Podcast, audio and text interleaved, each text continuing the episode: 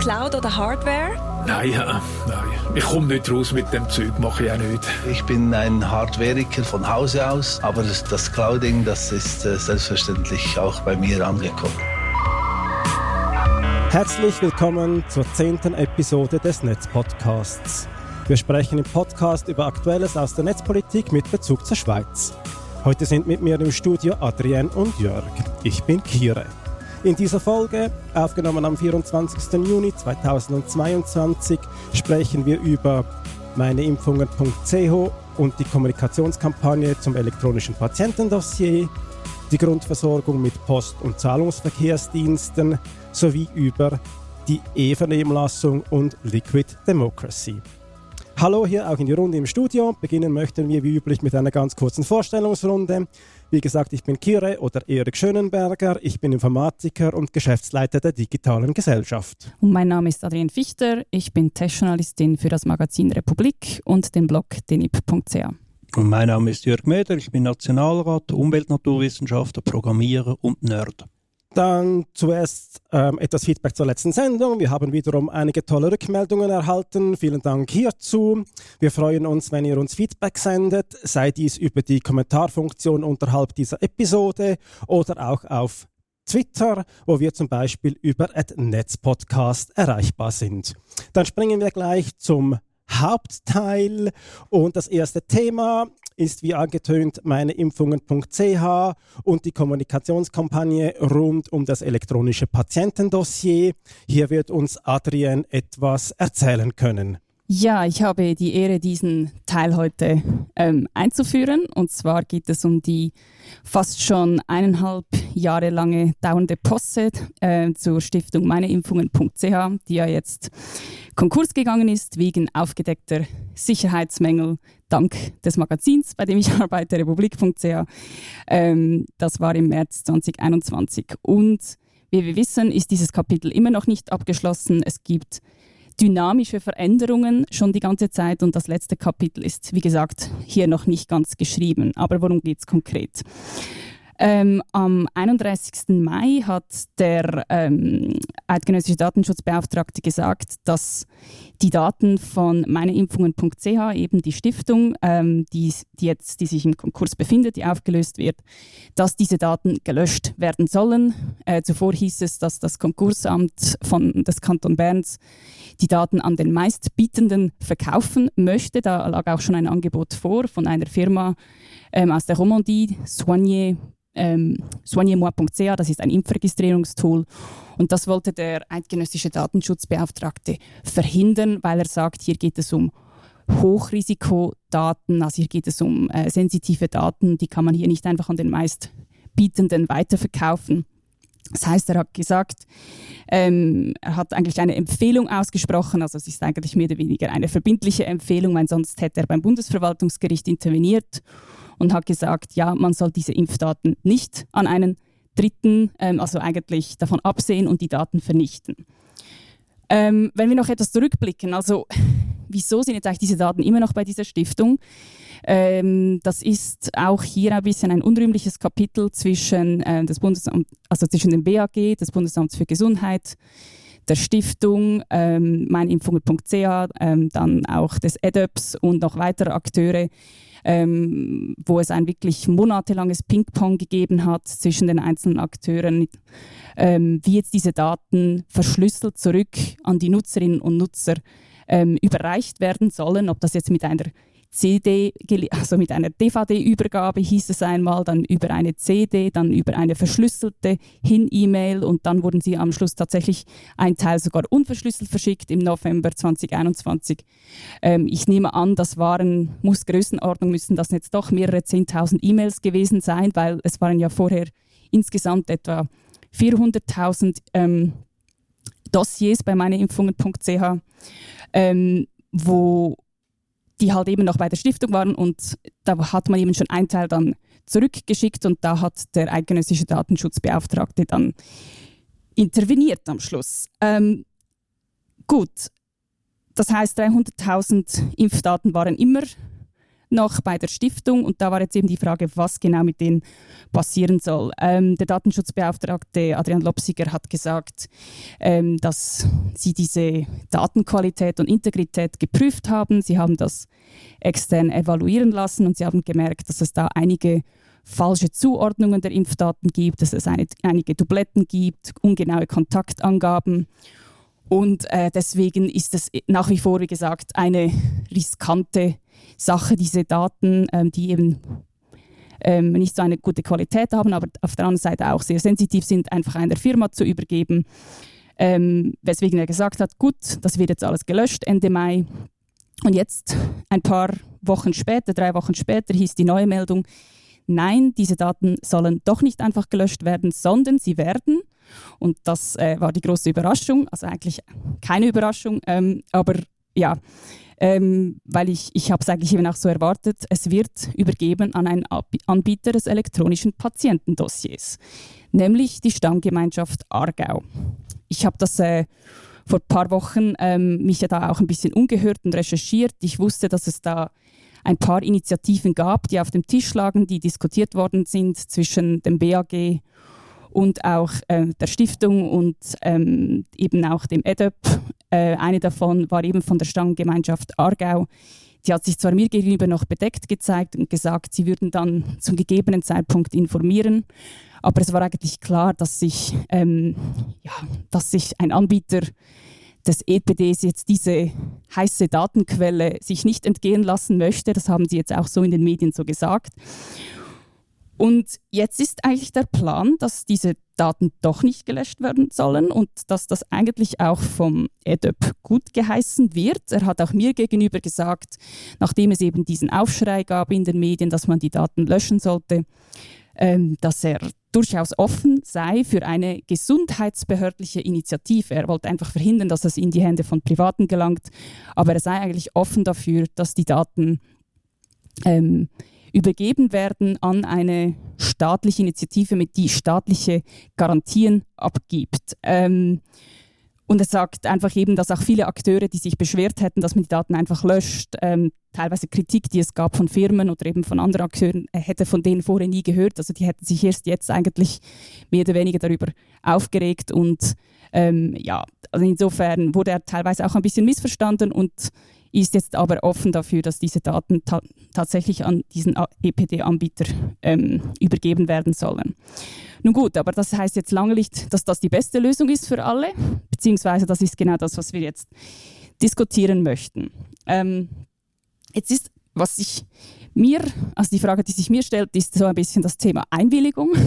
Also da werden jetzt äh, Daten, Impfdaten übergeben an eine Stammgemeinschaft, an einen EPD-Anbieter, ähm, wie ich ja eben auch vermutet habe vor ein paar Wochen. Das ist ja, das wird jetzt ein toller Booster werden für das EPD, das ja so vor sich hin dümpelt, ähm, bei dem ja circa bis jetzt 8000 Patientendossiers erstellt worden sind. Jetzt meine Frage an euch: Was hält ihr von dieser Übergabe oder was hält ihr von dieser Lösung? Wäre komplette Löschung dieser Daten nicht vielleicht die bessere Option, vor allem jetzt, wo man weiß, dass es ja doch teilweise ein bisschen, ähm, naja, eben, es gibt, es gibt teilweise Dubletten, teilweise auch falsche Zuordnungen von Impfdaten. Also plötzlich ähm, hat man da eine Tetanusimpfung ähm, bei sich eingetragen anstelle eine Covid-Impfung. Und dann auch in diesem Zusammenhang ein bisschen auch die Frage, was ihr von dieser neuen Idee beziehungsweise von dieser ähm, Kampagne hält, Kommunikationskampagne von 5 Millionen Franken, die der Bund jetzt ausgeben will, um eben das EPD zu boostern, dass es ein bisschen populärer wird. Dann auch damit zusammenhängend ähm, ist das EPD noch zu retten, wobei das ist vielleicht noch Thema für eine nächste Folge. Aber zuerst einfach mal zur Löschung dieser Daten bzw. zur Lösung dieser Daten der Übergabe an die Stammgemeinschaft Aargau. Was hält ihr davon? Also für mich ist das Vorgehen überhaupt nicht haltbar, wie das aktuell praktiziert wird. Ähm, und das zeigt sich für mich auch exemplarisch in der Aussage darin, dass Sie aktuell sagen, also Sie haben jetzt ja das die Daten eigentlich an das Departement Gesundheit und Soziales vom Kanton Aargau übergeben, das jetzt zusammen mit dem, äh, der Stammgemeinschaft oder der Anbieterin der Stammgemeinschaft ein solches Vorprojekt machen soll. Und was sie, was sie sagen und was sie kommunizieren ist, dass während der Dauer oder im Rahmen dieses Vorprojekts keine Auskunfts- und Löschbegehren ähm, nachgekommen werden können. Das heißt eigentlich wie, dass sie die Daten aktuell gar keinem Datenschutzgesetz mehr unterstehen. Also das heißt, dass sie die Daten eigentlich in einem rechtsrahmen Raum, ra rechtsfreien Rahmen oder eben außerhalb des Geltungsbereichs vom Datenschutzgesetz, obwohl es sich um besonders schützenswerte Daten, also Gesundheitsdaten handelt, dass die jetzt vom Kanton Aargau vom Departement Gesundheit und Soziales, respektive vom, von der Anbieterin der Stammgemeinschaft bearbeitet werden. Und wenn diese, diese Daten, meine Gesundheitsdaten von, von einer Instanz, sei das behördlich oder privat bearbeitet wird, dann habe ich Anrecht laut, laut Datenschutzgesetz auf Einsicht, auf Berichtigung, auf Löschung und, und rein durch diese Tatsache, dass sie das wie sich ausbedingen jetzt oder das Negieren, zeigt für mich auf, dass das Vorgehen in einem Bereich stattfindet, der, der irgendwie rechts im, in, in, eigentlich in, in keinen wirklichen Rechtsrahmen reinpasst. Und das heißt eigentlich, das Vorgehen ist nicht korrekt ähm, und nicht wirklich rechtlich, rechtlich gedeckt.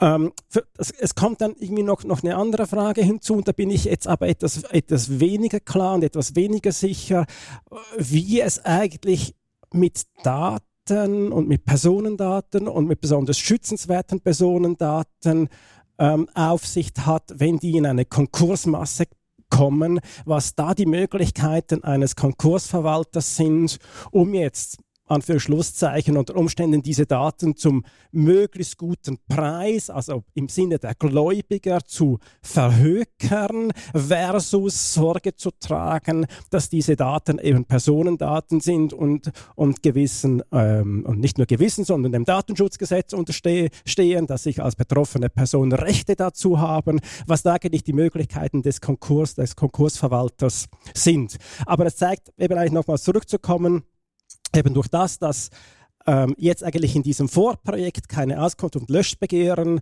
ähm, stattgegeben werden sollen, zeigt für mich eigentlich bereits, dass wir in einem Bereich sind, der ähm, wohl nicht, nicht rechtlich korrekt ab, abläuft. Ja, wahrscheinlich ist es ein Fall, den man sich so gar nicht überlegt hat, als man die verschiedenen Gesetzgebungen gemacht hat. Also es gibt noch, also die Realität hat oft mehr Fantasie als die Gesetzgeber und dann tauchen ab und zu Situationen auf, die noch nirgends geregelt wurden, weil schlicht und einfach niemand an diese Situation gedacht hat. Und ich würde jetzt mal behaupten, äh, dieses Szenario, diese Katastrophe ist genau eines dieser Szenarien. Ja, oder das hätte eben gelöst werden müssen bereits unter dem, dem Dach von meineimpfungen.ch. Also was passiert ähm, im Moment, wo wir eigentlich in eine in Insolvenz reinschlittern? Was passiert nicht nur irgendwie mit einem Stiftungsvermögen, sondern was passiert eben allenfalls auch mit Daten? Also das zeigt eigentlich wiederum dann auch, dass eigentlich meineimpfungen.ch nicht nur ein technisches Versagen, sondern auch ein Organisation organisatorisches und, und rechtliches Versagen darstellt. Aber das passiert noch durchaus an anderen Orten. Wir hatten das mal bei uns in der Gemeinde in Opfikon bezüglich des Gasnetzes, wem das gehört weil damals, als man das gebaut hat, hat man nie gedacht, dass das rentabel wird. Also hat man auch nie den Heimfall geregelt, weil man gar nicht davon ausgegangen war, dass das ein Streitpunkt sein könnte. Und dann, als es so weit war, war es der Fall. Also ja, manchmal läuft man in Situationen hinein, in die man voraus nicht gedacht hat. Ich glaube jetzt, äh, du hast noch gefragt, ob das ein großer Booster für das EPD ist etc. Also erstens mal glaube ich, dass sehr viele Leute, die bei auf meineimpfung.ch waren, diese Daten wahrscheinlich innerlich schon abgeschrieben haben einfach über die Presseerstattung, über, die, äh, über den Zwischenstand vorher, über die Länge, die jetzt gegangen sind. Das heißt, den meisten, selbst wenn sie jetzt wissen, der Aargau äh, rettet ihnen diese Daten, werden vielleicht viele sagen, interessiert mich nicht mehr. Ich, ich fange nochmals von Null an oder von den schriftlichen Dokumenten, die ich per Zufall noch habe. Also das wird sicher nicht irgendwie das EPD äh, die, oder diesen Stammanbieter irgendwie retten. Auf der anderen Seite finde ich es durchaus sinnvoll, also dass mal der, der, der Datenschutzbeauftragte mal zuerst die Handbremse gezogen hat, dass das nicht wirklich rein kommerziell verwertet wird Jetzt kann man sagen, ja, ist jetzt der Kanton Aargau so als, als, als Stammgemeinanbieter ist er staatlich genug zu sagen, hey, der hat ein paar ethische Verpflichtungen mehr als ein rein kommerzielles Unternehmen, zum Beispiel eine GPK, die in Geschäftstätigkeit hineinschauen kann. Also das ist sicher mal schon einen Schritt vorwärts. Äh, mir wäre es vielleicht fast lieber gewesen, wenn das irgendwo beim Bund irgendwo eine Abteilung sauber gemacht hätte, weil dann jetzt ist die Frage, wieso soll jetzt der Kanton Aargau Impfdaten aus Graubünden oder am besten noch aus der Weltschweiz mit der Frage, können die genug Französisch, um das alles auch mit der gleichen Qualität zu retten wie Daten aus der Deutschschweiz? Also auch das ist ja eine Frage. Aber es ist für mich schon mal ein Schritt vorwärts und dass man versucht, Daten zu retten, finde ich in dieser Sache auch nicht schlecht grundsätzlich. Also ja, es ist hier ein bisschen äh, ja, eine ambivalente Situation und ich würde eigentlich gerne ein bisschen spüren, was sind die genauen Zwischentöne bei dieser Verhandlungen. Also ich nehme an, der EDÖP der wird auch ein bisschen herausgespürt haben, was sind genau die Absichten der, dieser Stammgemeinschaften und wird ja auch ein bisschen einschätzen, hey, wohin wollen die, was haben die ein Verständnis mit und entsprechend das auch positiver oder negativer äh, bewerten. Also aus Sicht der Stammgemeinschaft ist es ganz klar, dass sie damit das elektronische Patientendossier ähm, voranbringen möchten. Du hast es erwähnt, die Zahlen liegen irgendwie auf dem Tisch. Ja. Adrian, wir haben bis jetzt 8000 elektronische Patientendossiers, die eröffnet worden sind in der ganzen Schweiz. Das Projekt läuft seit vielen Jahren. Das, die allermeisten Stammgemeinschaften sind live, viele schon seit über einem Jahr. Und wenn jetzt natürlich ähm, diese Daten von 300.000 Nutzerinnen von meineimpfungen.ch am Horizont winken und ich potenziell damit, und wenn es auch nur dann die Hälfte irgendwie der Daten restaurierbar und noch da sind, nach welchen Kriterien man das auch immer feststellen möchte, ob die Datenqualität gut ist.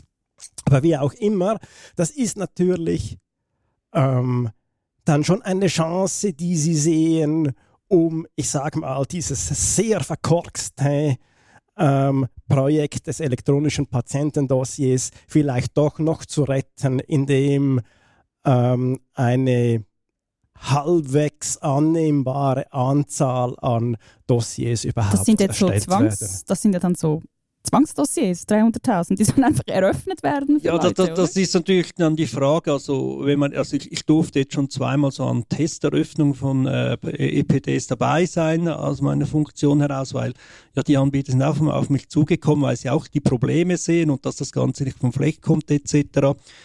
Also man muss sich ja wirklich identifizieren mit Ausweis und alles und Möglichem. Äh, und ich sage jetzt mal, die Daten selber in diesem äh, Nachlass, die können sich ja nicht selber identifizieren. Also die Zusammenführung wird dann auch nicht ganz einfach. Und auf der anderen Seite ist zu sagen, also die sogenannte Interoperabilität zwischen den verschiedenen Stammgemeinschaften wird groß geschrieben. Das heißt, die Daten soll, soll eigentlich egal sein, woher die Daten kommen, die sollten zwischen den verschiedenen Stammgemeinschaften und Nutzern äh, gut fließen können, also den Regeln entsprechend, aber nicht wegen irgendwelchen technischen Details plötzlich gestaut werden. Also ich glaube nicht, dass die Stammgemeinschaft jetzt hier äh, eHealth Aargau hier sich äh, Kunden aneignen kann. Ich glaube jetzt nicht, dass jemand aus dem Wallis, der seine Daten wieder restaurieren will, deswegen sagt, okay, und jetzt, jetzt habe ich halt mein EPD im Aargau, obwohl ich mir ein System in der Weltschweiz mir viel sympathischer wäre. Ich glaube, dann würde wahrscheinlich vielleicht etwas im, eben im, äh, in der Weltschweiz eröffnen, wo, wo die Leute bei ihm nahe sind und wo die Sprache und alles stimmt. Und dann müssten eigentlich, so sind die Vorgaben, die Daten aus dem Aargauer Restaurierungstopf sauber äh, an, an den neuen Ort fließen. Es gibt ja aber auch einen Vorstoß für einen neuen elektronischen Impfausweis. Genau, wie sieht es denn mit der Rechtsgrundlage aus?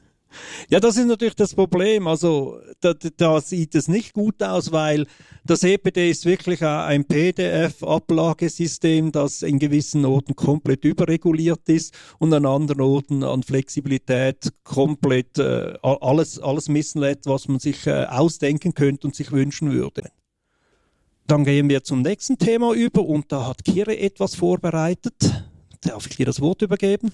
Ähm, ja, das nächste Thema ähm, ist die Grundversorgung mit Post- und Zahlungsverkehrsdiensten. Da handelt es sich darum, dass sich das Geschäftsmodell der Post durch die Digitalisierung ja offensichtlich stark verändert hat und der Bundesrat an seiner Sitzung von diesem Mittwoch, also das ist der 22. Juni 2022, einen Expertenbericht besprochen hat, der sich mit der Grundversorgung von Post- und Zahlungsverkehrsdiensten auseinandergesetzt hat.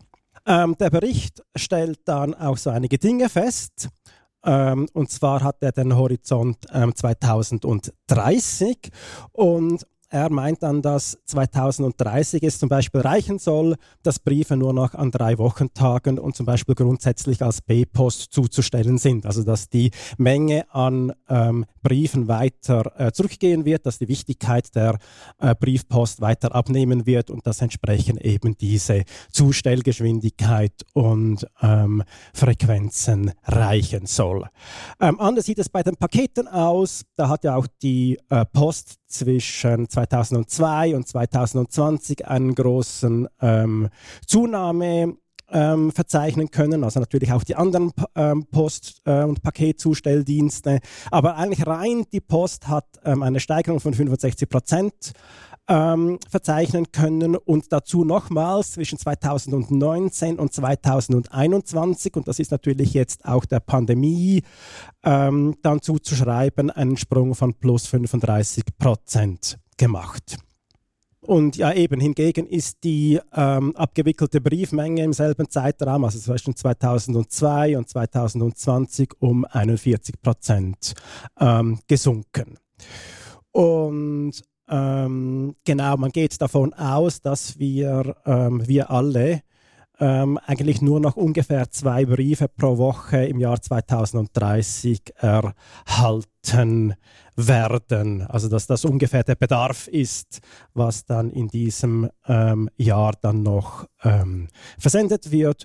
Und ganz ähnlich sieht natürlich auch die Entwicklung bei Ein- und Auszahlungen am Postschalter aus. Ähm, das wird auch, das hat heute schon praktisch keine Bedeutung mehr und wird dann bis im Jahr 2030 wohl praktisch gänzlich verschwunden sein. Wie sieht denn das bei euch aus? In die Runde gefragt. Wie, viel, wie viele Briefe erhaltet ihr denn noch so und macht ihr die Zahlungen noch am Postschalter?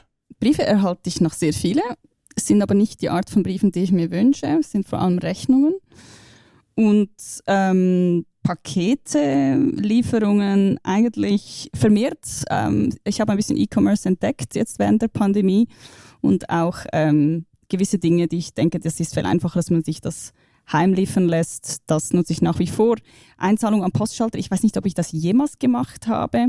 Also habe ich noch nie gemacht. Ich habe jetzt auch in einer Recherche mal erfahren, dass diese Einzahlung am Postschalter eigentlich der Grund dafür ist, warum das Bankkundengeheimnis bei der Postfinanz ein bisschen anders ausgelegt wird als bei anderen Banken. Aber das ist Thema für eine andere Episode. Aber nein, von daher habe ich noch nie gemacht. Also bei mir ist der Briefverkehr äh, mehrheitlich dominiert von Werbung, aber vor allem auch von politischen Sachen. Also speziell rund um die Sessionen äh, muss mein Briefkasten wesentlich mehr ertragen. Von dem her glaube ich, also jetzt mal von diesem Amt abgesehen, könnte ich sehr gut damit leben, wenn die Briefzustellung nur noch zwei, dreimal in der Woche wäre. Das wäre jetzt für mich persönlich absolut kein Problem. Ich sehe es in gewissen Bereichen also für Firmen oder ich sage jetzt auch für Anwälte, wo dann noch Fristen dahinter stecken, könnte es problematischer sein, aber ich hoffe, dass das auch irgendwann mal ein bisschen digitaler wird, dass eingeschriebene Briefe oder solche Dokumente, dass man das so abfangen könnte.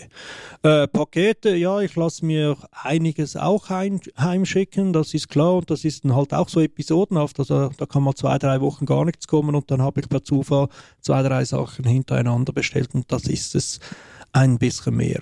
Geld, also bezahlen am Postschalter für mich privat wirklich ich, vor eh vor 20 oder mehr Jahren. Aber ich werde nächstens dann mal wieder ein bisschen Geld auf die Post bringen, weil vom Verein aus hatten wir, äh, hatten wir ein äh, Battle Weekend, also wir hatten Einnahmen, Tickets und Bareinnahmen. Irgendwann muss das, dieses Bargeld halt wieder zurück aufs Konto und das werde ich schön brav äh, vorbeibringen. Ja, also bei mir ist es tatsächlich so, ich habe so ein, ein ähm, ich, ich, arbeite sehr intensiv oder aktuell äh, tatsächlich sehr konkret daran, meinen mein Briefkasten möglichst leer zu kriegen und bei jedem Brief, den ich erhalte, noch, mir noch zu überlegen, wieso gibt es denn eigentlich noch per, per Post und lässt sich das nicht irgendwie verhindern oder auf, auf digitalem Weg ähm, umzustellen? Und das verfolge ich jetzt seit, ich würde mal sagen, etwa drei Monaten oder so. Und ich war letzthin eine ganze Woche weg und es gab keinen einzigen Brief im Briefkasten. Aber das ist jetzt auch ein etwas Extrembeispiel. Ich würde mal sagen, es kommen noch vielleicht vier Briefe pro Woche an und das ist aber inklusive der ganzen äh, Korrespondenz oder Briefkorrespondenz der digitalen Gesellschaft. Also das lässt sich schon ziemlich tief oder ziemlich stark vermindern, wenn man dem auch noch etwas spezielles ähm, Augenmerk schenkt. Ähm, ja, vielleicht nochmals zurück zum Brief, bevor wir die Debatte dann nochmals irgendwie vertiefen. Ähm, der Bericht, ähm, der da der Bundesrat diskutiert hat, der macht dann auch so Vergleiche zwischen der analogen Gesellschaft und der digitalen Gesellschaft. Also das sind wir nicht wir gemeint, sondern natürlich allgemein die Gesellschaft, die sich mehr und mehr ähm, vernetzt und ähm, mit, mit digitalen Technologien äh, beschäftigt. Und da, sie kommen dann so auf auch eher offensichtliche Feststellungen, dass halt äh, Dienstleistungen immer mehr online und immateriell bezogen werden, dass Leute mehr nutzen, anstatt Dinge zu kaufen, dass sich die Arbeits-, Lebens-, Einkaufsorte eher entkoppeln, dass wir als eher äh, mobil unterwegs sind, dass entsprechend auch die mobile Kommunikation, vielleicht sogar eine Handynummer plötzlich wichtiger wird als eine Wohnadresse, dass ähm, Echtzeitzugriffe auf Shops und Dienstleistungen wichtiger werden als Öffnungszeiten, ähm, aber dann auch noch zu, zu eher und auch eher un unhinterfragten äh, Feststellungen, wie dass zum Beispiel ähm, eben in der Anführungszeichen analogen Geld eher mit Geld bezahlen würde versus ähm, dem Bezahlen mit Daten in der ähm, digitalen Gesellschaft. Sie gehen dann aber auch nicht äh, weiter auf diese Feststellung ein oder wieso dass das so ist oder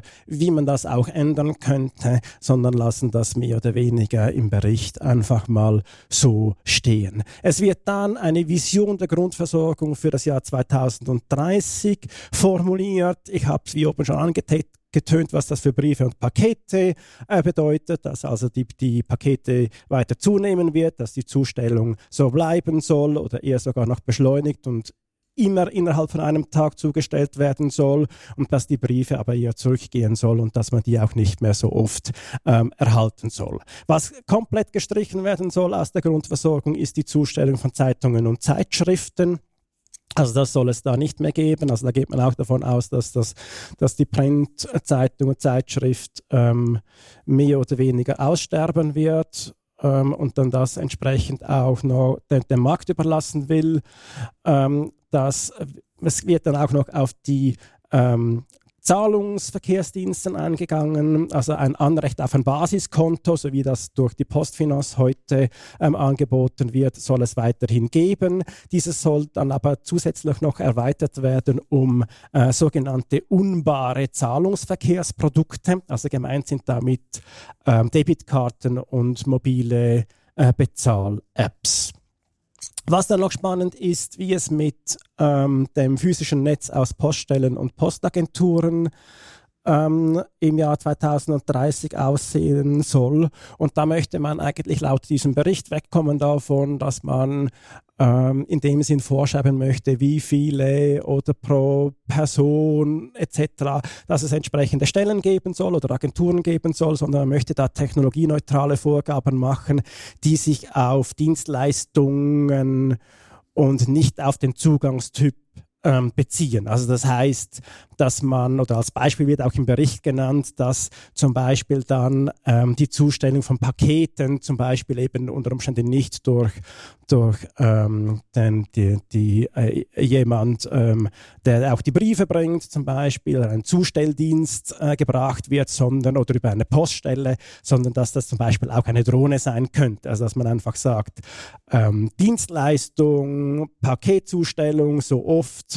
Aber wie denn das passiert, ähm, ist dann ähm, eben technologieneutral formuliert. Also bezüglich Paketzustellung wäre ich noch froh, wenn das ein bisschen einheitlicher wäre. Wenn ich irgendwo bestelle, ist es mir eigentlich egal, über welchen Service das kommt. Aber wenn ich dann bei jedem Service anders sagen muss, dass ich morgen nicht daheim bin, sondern sie sollen übermorgen oder wenn ich dann das irgendwo abholen gehe, das eine Paket dort und das andere dort abholen muss, da wäre, also als Service wäre das schön, wenn das ein bisschen einheitlicher wäre. Und jetzt wegen täglich Paketen, ja, ich glaube, gewisse Pakete, die will man so schnell wie möglich, aber ich wäre jetzt auch bereit, bei gewissen Paketen zu sagen, wenn das innerhalb einer Woche kommt, dann reicht das für mich völlig aus. Äh, wäre vielleicht sogar ökologischer, wenn sie nicht jedes Haus jeden Tag anfahren müssten. Und wenn ich dann noch zwei Franken oder ein paar Franken Versandgebühren spare, äh, fände ich das voll okay. Ich finde natürlich auch, du hast jetzt äh, gesagt, was sich alles ändern wird, dass für die Post ist das natürlich im Moment eine sehr, sehr schwere Zeit. Schon seit 10, 20 Jahren wird ihr Geschäftsmodell permanent umgekrempelt. Sie versuchen es immer wieder. Eine Zeit lang waren sie so Shops gleichzeitig. Das hat auch nicht so funktioniert. Also ja, und es ist immer noch schwierig, wenn man merkt, dass sein, seine Existenzberechtigung sich komplett wandelt und auch äh, schrumpft das sauber abzuwickeln. Also die Post ist kreativ, manchmal zu kreativ, muss ich sagen, aber äh, ich, ich, muss ganz ehrlich sagen, ich, um, den, um den Job des Chefs der Post, den beneide ich definitiv nicht.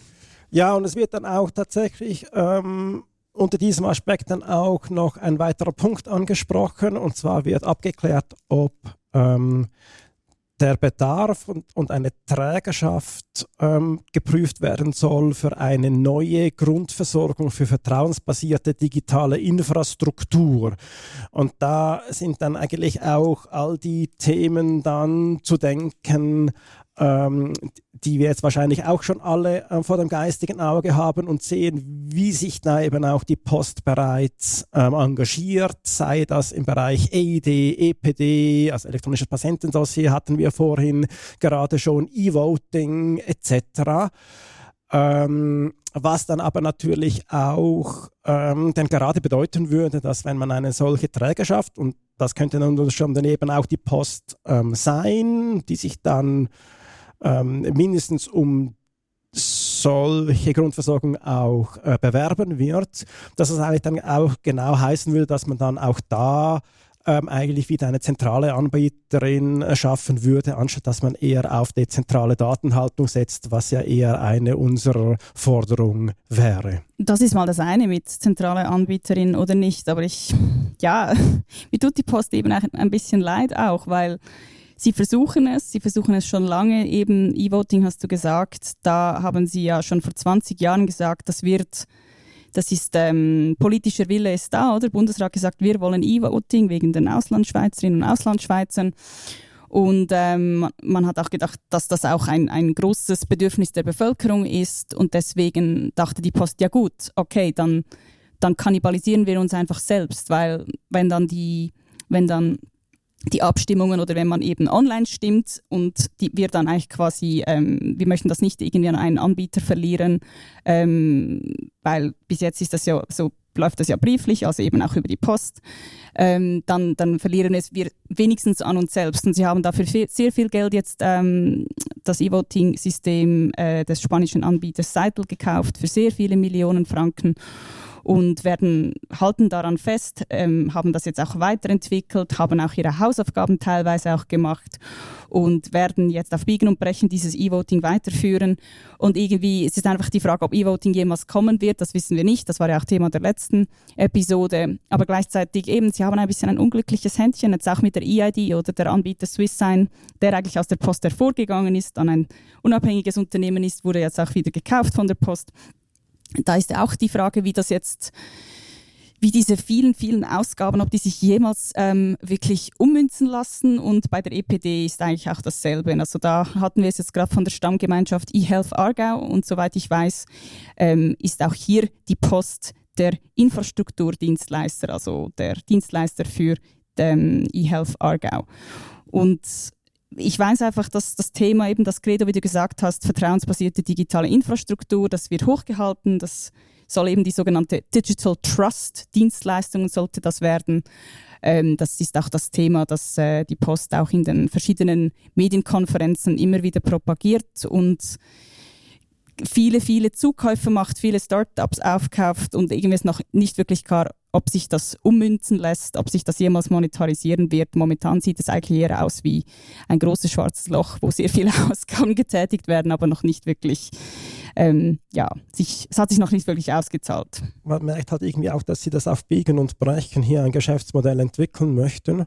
Und, und man sieht dann natürlich, ist es ein schwieriges Umfeld für die Post oder für ihr angestammtes Geschäft. Aber unter Umständen ist das dann auch Teil des politischen, der politischen Absicht oder des politischen Willens zu sagen, ähm, wenn, sich, wenn sich ein Umfeld ändert, dass sich dann auch die Struktur der Post ändert. Und dass es dann unter Umständen halt auch, auch wenn es für die einzelnen Betroffenen dann schwierig ist, aber dass es dann unter Umständen auch ein, ein Abbauen von gewissen Dienstleistungen ist, was ja aber nicht heißt, dass man dann nicht, das nicht mit gewissen Angeboten dann wieder auffangen kann, damit man die Leute dann in anderen Orten wieder weiter beschäftigen kann. Also ich glaube, das, das, das wäre ja eigentlich unter Umständen das wichtigere Zeichen, ähm, dass es da dann äh, Perspektiven für, für, für, für, betroffene, für betroffene Personen gibt.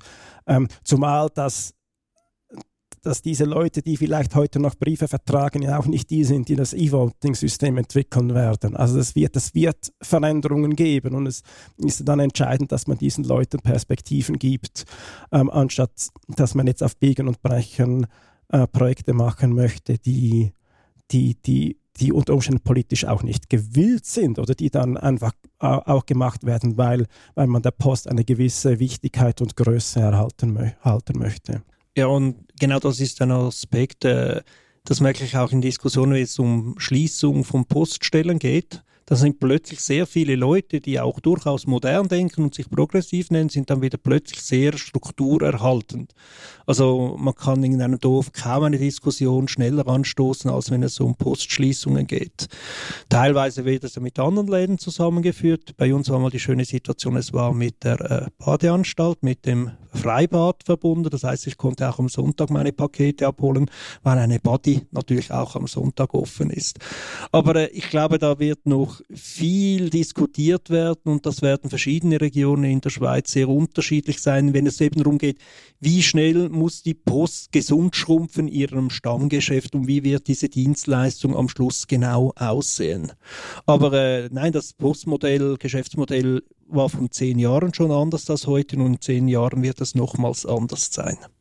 So, und jetzt nochmals einen Schluss zurück zum Bundesrat zu machen. Der hat jetzt also nun de, nach dieser Sitzung ähm, in dieser Woche das UWEC beauftragt, ähm, das alles weiter auszuloten, auch die Möglichkeit und Weiterentwicklung der Grundversorgung vertiefter abzuklären und eben den Bedarf die Trägerschaft nach der Grundversorgung für vertrauensbasierte digitale Infrastruktur. Und hat dann aber auch in der, in der Verlautbarung, also es gab eine Medienmitteilung dazu, dann noch etwas konkretisiert, dass eben gerade bei dieser digitalen Grundversorgung der Zweck des Angebots sein soll, den Schutz der Privatsphäre und die Datensicherheit in der digitalen Welt sicherzustellen. Wir sind gespannt. Dann würde ich meinen, kommen wir zum dritten Hauptthema, das wäre die E-Vernehmlassung und Liquid Democracy. Danke, Kier, genau. Letztes Mal hatten wir über E-Voting gesprochen und ich bin da sehr kritisch. Das heißt aber nicht im geringsten, dass die digitale Welt, die Digitalisierung für die Demokratie nur gefährlich oder schädlich ist. Nein, sie kann durchaus unterstützend wirken. Aber ja, es gibt hier ein paar, auch ein paar Fragezeichen. Äh, weil eben äh, Abstimmen ist ein Teil unserer Demokratie, aber bei weitem nicht der einzige. Und jetzt solche Orte, wo man da die digitale Welt einsetzen könnte, wird unter dem Begriff Civic Tech zusammengefasst. Civic Tech, also ja, Technologien für die Zivilgesellschaft, könnte man so direkt übersehen. Um was geht es? Also ein Klassiker wäre zum Beispiel E-Collecting, das Unterschriften sammeln für Volksinitiativen auf elektronischem Wege, aber auch zum Beispiel Petitionen oder Rückmeldung der Bevölkerung an den Staat allgemein oder auch, und das ist also im Titel erwähnt, äh, die Frage von Vernehmlassung. Vernehmlassung sind besonders in der Schweiz, ich glaube in anderen Staaten ist es ein bisschen weniger ausgeprägt, aber Vernehmlassungen sind in der Schweiz ein sehr wichtiger Teil der politischen Konsensfindung, um herauszufinden, wie neue Gesetze und Verordnungen aussehen sollten, damit sie funktionieren. Jetzt im Moment vor allem bei E-Vernehmlassung ähm, ist es leider immer noch im Schema, dass man versucht, die alten Prozesse jetzt mit elektronischen Mitteln nachzubilden. Ich sage dann jeweils so, das ist im EDV-Zeitalter stehen geblieben und das sieht man teilweise auch an den Formularen an. Also anstatt ein Formular ausgedruckt, das man von Hand einfüllt per Schreibmaschine, bekommt man jetzt ein Word-Dokument, das man ausfüllen und zurückschicken kann. Äh, ja, damit kann natürlich der alte Prozess nachgebildet werden, aber äh, man verpasst hier doch einiges an Digitalisierung.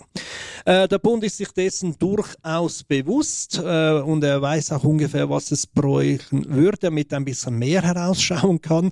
Wichtig ist natürlich, dass die Daten strukturiert sind, dass ein bisschen eine Klarheit herrscht, was jetzt genau dort an Daten gefragt ist, wie das gespeichert wird, dass man äh, die auch wieder auffinden, identifizieren kann oder auch verarbeiten kann. Weil im Moment würde ich mal behaupten, all diese Vernehmlassungen, die jetzt pervertet gesammelt werden, am Schluss kann nur ein Mensch diese Daten zusammenfassen, auswerten, dem Bundesrat oder dementsprechenden Abteilung beim Staat sagen, was jetzt die Leute zurückgemeldet haben. Also bezüglich Open Government Data, Government Data etc. wird es noch sehr viel mehr brauchen, bis das wirklich auch der Nutzen der digitalen Welt wirklich seinen äh, äh, Effekt ausspielen wird. Es wird auch sehr helfen äh, bei der Transparenz, wenn das ein bisschen einfach auffindbar ist, wer was wie in einer Vernehmlassung geantwortet. Wir müssen aber auch ganz klar sagen, es ist nicht ganz einfach. Vernehmlassungen haben ein sehr breites Spektrum. Für fast alles wird eine Vernehmlassung gemacht. Also wenn irgendwo ein Grenzwert angepasst wird, kann das eine Vernehmlassung auslösen und das wird dann vielleicht ein paar wenige Fachexperten interessieren und der Rest der Bevölkerung Bevölkerung merkt das nicht mit einmal. Und dann gibt es andere Vernehmlassungen, die sehr breit gestreut werden, entsprechend viele Organisationen, Parteien, also digitale Gesellschaft hat auch schon mehr als zwei Vernehmlassungen ausgefüllt und teilweise auch Einzelpersonen hier Rückmeldung geben.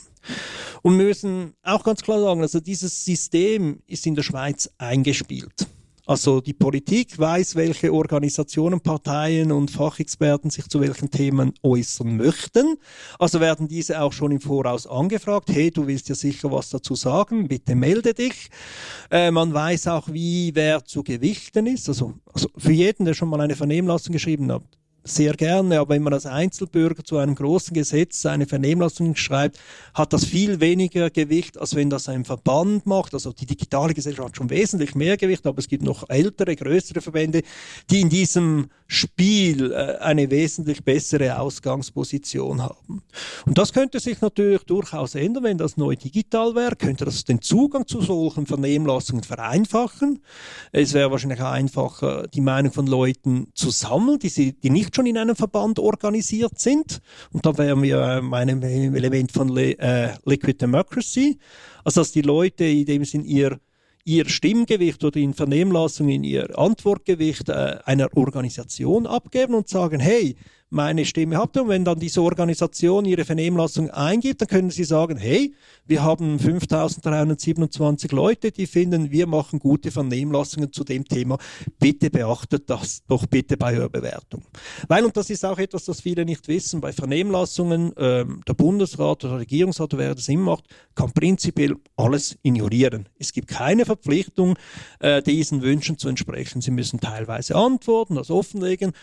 Und sie sind ja, sie sind taktisch ungeschickt, wenn sie alles ignorieren, weil das werden die Verbände und die Leute auch merken. Aber prinzipiell kann der Bundesrat immer sagen, ja, aus diesen und diesen Gründen äh, können wir diesen Wunsch nicht aussetzen, wir bleiben bei unserer Variante.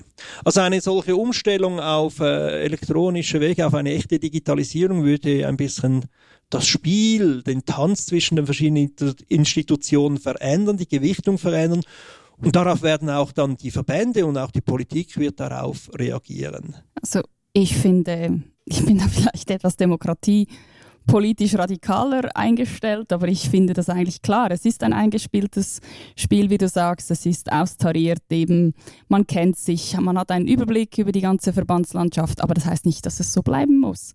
Es werden auch ganz viele Leute ausgeschlossen, Organisationen, die noch nie davon gehört haben, wie eine Vernehmlassung funktioniert, wo man sich da anmelden muss, wo man überhaupt, oh, da wird man auch gar nicht gefragt. Ich, man findet das nicht auf der Webseite, keine Ahnung. Es wird einfach alles ein bisschen niederschwelliger. Und ich denke, eben, wie du gesagt hast, äh, digitale Demokratie, eben warum eigentlich immer gleich mit dem Hochrisikoprojekt E-Voting beginnen, wenn man eigentlich viel niederschwelliger auf, auf einer anderen Ebene weiter unten mal ähm, beginnen kann, oder? Und zum Beispiel wieder die, Even, die IFEN-Lassung war genau die Idee von vielen Leuten schon vor ein paar Jahren. Warum beginnen wir eigentlich nicht mal auf dieser Ebene und öffnen das und machen diesen Prozess etwas transparenter, etwas ähm, auch demokratischer, dass sich mehr Leute beteiligen können, dass man vielleicht, man kann, das ist ja auch eine Designfrage, wie man das dann ausgestaltet. Man könnte zum Beispiel eben, dass diese, diese Einzelpersonen, es sind ja sehr, sehr oft, ich habe bei der EID, habe ich die, Vernehmlass die Vernehmlassungsantworten angeschaut, es sind etwa fünf bis zehn Einzelpersonen, die sich da melden und sonst sind es wirklich alles Organisationen und Verbände und die Kantone. Und wenn man das jetzt etwas, wenn man das öffnen würde, dann würden sich ganz neue Stimmen melden, da würden sich Expertinnen und Experten melden, die vorher nicht angehört wurden, ähm, die aber auch etwas zu sagen haben. Und da könnte man das transparent in einem Thread oder kollaborativ vielleicht sogar, könnte man da die Vernehmlassung zusammenschreiben. Also ich denke, das finde ich, müssen wir unbedingt austesten. Das ist, es hätte auch schon gestern passieren sollen. Ich finde das ja die positive Vision. Ich glaube, ich glaube, es kommt gar nicht so weit was Sie potenziell machen, das ist das Word-Dokument, das wir jetzt kennen, in ein Webformular zu packen. Und dass jetzt das mehr Kreise und eine kollaborative Zusammenarbeit oder dann weitergesponnen irgendwie Richtung, Richtung Liquid Democracy, dass das eine andere Art der Partizipation, Diskussion, Erarbeitung von äh, Gesetzestexten, Varianten sein kann. Das glaube ich eben gar nicht, sondern dass es das mehr oder weniger die technische Umsetzung des Word-Dokuments ist und dass auch nicht automatisch die, die breitere Kreise und größere Debatten stattfinden werden. Ganz deiner Meinung, eben an das denken Sie noch gar nicht. Sie sind immer noch am Abbilden der analogen Prozesse durch äh, elektronische Datenverarbeitung. Das heißt, Sie haben schon Angst von etwas, was Sie noch gar nicht kennen. Also ein anderer Bereich, also das Einreichen von Volks Volksinitiativen ist ja auch noch nicht elektronisch. Aber es gibt ja diese Organisation wie Collect und wahrscheinlich auch andere, die das Organisieren von Unterschriftensammlungen elektronisch gemacht haben über ein Portal. Und nur schon das hat die Szene stark verändert. Also, und da gewisse Parteien sagen, ja, das geht ja gar nicht, das, jetzt sammeln plötzlich ganz andere Institutionen, muss ich sagen, ja, und also äh, die Welt erneuert sich und wir müssen ganz klar sagen, früher gab es einen, ich sagte immer, immer einen Filter drauf, welche Themen gut zu sammeln sind, weil man wusste, wo kann man gut auf der Straße Unterschriften sammeln oder welche bestehende Verbände haben gute Adressregister, gute Mitglieder, die man anschreiben konnte. Und jetzt mit dieser Online-Plattform, mit diesem Crowd-Sammeln, hat man plötzlich eine andere Bevölkerungsschicht, die, die sich organisieren kann, um äh, äh, Unterschriften zu sammeln für Referenden und Volksinitiativen. Und das hat jetzt schon eine Auswirkung, obwohl es im gesetzlichen wichtigen Bereich noch immer der alte analoge Prozess ist. Sie müssen immer noch den Bogen ausdrucken, äh, Ihre Adresse einführen und das Ganze einschicken. Aber nur schon das Organisieren von Sammeln hat die Art der Initiativen, die entstehen und der Referenden deutlich verändert. Und ich finde, das ist gut so, weil die Welt ändert sich und die Politik muss diese neuen Methoden einbeziehen. Und wenn wir das als Parteien schlecht machen, dann werden immer mehr Initiativen entstehen, die wir nicht auf dem Radar haben, weil wir einfach zu blind sind. Aber das ist dann auch korrekt. Wenn die Bevölkerung ein Thema setzen will, dann hat sie das Recht dazu und dann sollen wir in Bern nachher darüber diskutieren. Punkt. Ähm, ja, jetzt ist natürlich die Frage, wie kommen wir ein besseres System, also wie können wir die Verwaltung dazu bringen, eben die Digitalisierung echt digital zu denken und nicht nur in Word-Formularen. Also wie gesagt, also ich finde es gut, dass es V-Collect gibt. Ich finde, äh, man kann auch in anderen Bereichen wirklich etwas ausprobieren und vielleicht muss es mal eine eine nichtstaatliche Gesellschaft, vielleicht sind es, ist es die digitale Gesellschaft, so eine Vernehmlassung in einem modernen Stil einfach mal selber organisieren und aufzeigen, dass da sehr viel Fachwissen und auch sehr viel konstruktives Wissen zusammenkommt, dass man von dieser neuen Technologie eben nicht Angst haben muss, sondern es ganz andere Möglichkeiten erschließt und aufzeigen, hey, das könnte funktionieren.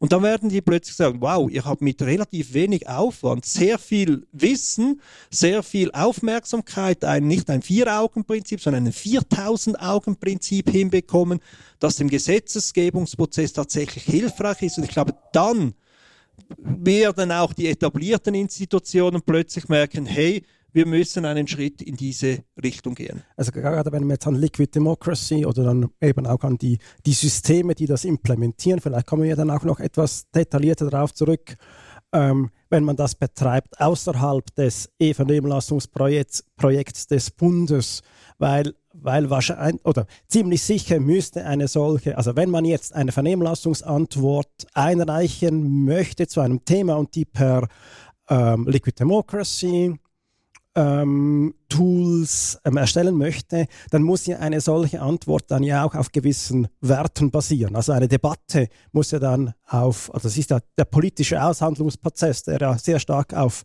auf, auf einer Wertehaltung passiert. Und das heißt, das könnte dann vielleicht eine digitale Gesellschaft machen, die dann sagt, unsere Wertehaltung ist, sind, sind, sind die Menschenrechte, sind Konsumentenrechte, sind Grundrechte ganz allgemein und auf Basis von diesen Überlegungen ähm, machen wir uns jetzt Gedanken zum, zur Gesetzesvorlage XYZ und machen mit Tools ähm, aus ähm, dem Umfeld von Liquid Democracy eine entsprechende, eine entsprechende Antwort und würde diese gecrowdsourcete Antwort, wenn man dann so möchte, als eine vielleicht dann auch wichtige ähm, Antwort in den Vernehmlassungsprozess ähm, eingeben. Genau, also ich finde das ein spannendes Projekt. Ich glaube sicher auch ein Projekt, das ein bisschen Aufmerksamkeit erzeugen würde.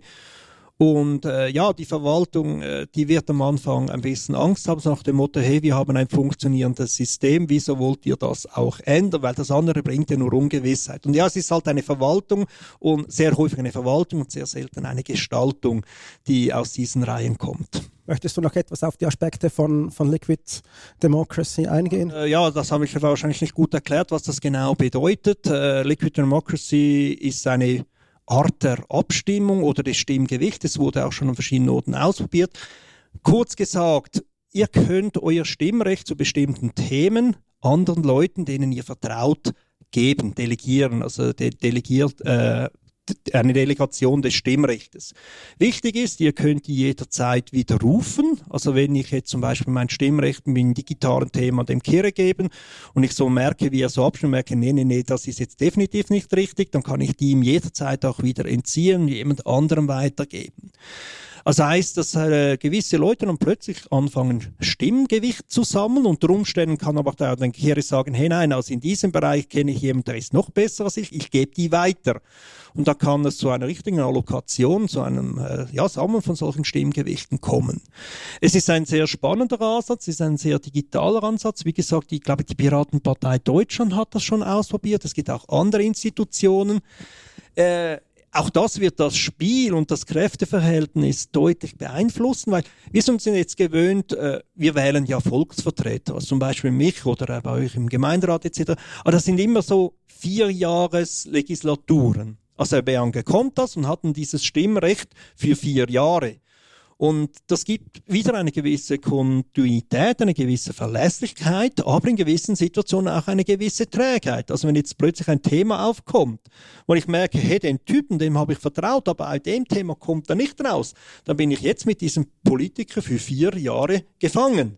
Klar, in der Schweiz haben wir noch das Referendumsrecht, aber das ist doch ziemlich aufwendig, aber in allen Alltags- oder nicht so dominanten Themen habe ich vier Jahre lang einfach nur diesen einen Typen für alle, fast alle Themen. Und hier würde die Liquid Democracy äh, ganz neue Möglichkeiten erschaffen, aber ich bin mir dann auch überlegen, wie wird das strategisch ausgenutzt? Also gibt es dann plötzlich Leute, die auf Stimmenfang gehen und sich so, so groß produzieren, hey, ich bin der Beste in diesem Thema, gebt mir all eure Stimmen.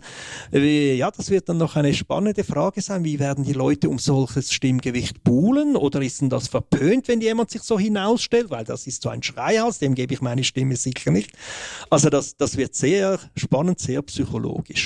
Also es hätte enorme Implikationen für, also es würde eigentlich ganz, unser ganzes Politsystem revolutionieren, weil eben das Thema Volksvertretung, du, du, du hast jemanden gewählt, der dich repräsentieren soll in allen Politikbereichen, das würde sie eigentlich vollkommen revolutionieren. Und das ist einfach schon so, man merkt das jetzt bei diesen Diskussionen zur E-Vernehmlassung oder auch zu E-Collecting, all diese technischen Innovationen haben enorme staatspolitische und demokratiepolitische Konsequenzen. Und man merkt eben auch diese Vorbehalte, ebenso, oh je, E-Collecting, Volksinitiativen, wenn das jetzt alles digital abläuft, dann müssen wir die Zahl der Unterschriften der Digitalen gleich auf eine Million erhöhen, weil sonst kann ja jeder kommen. Und das ist, ich finde find diese Debatten schon sehr spannend.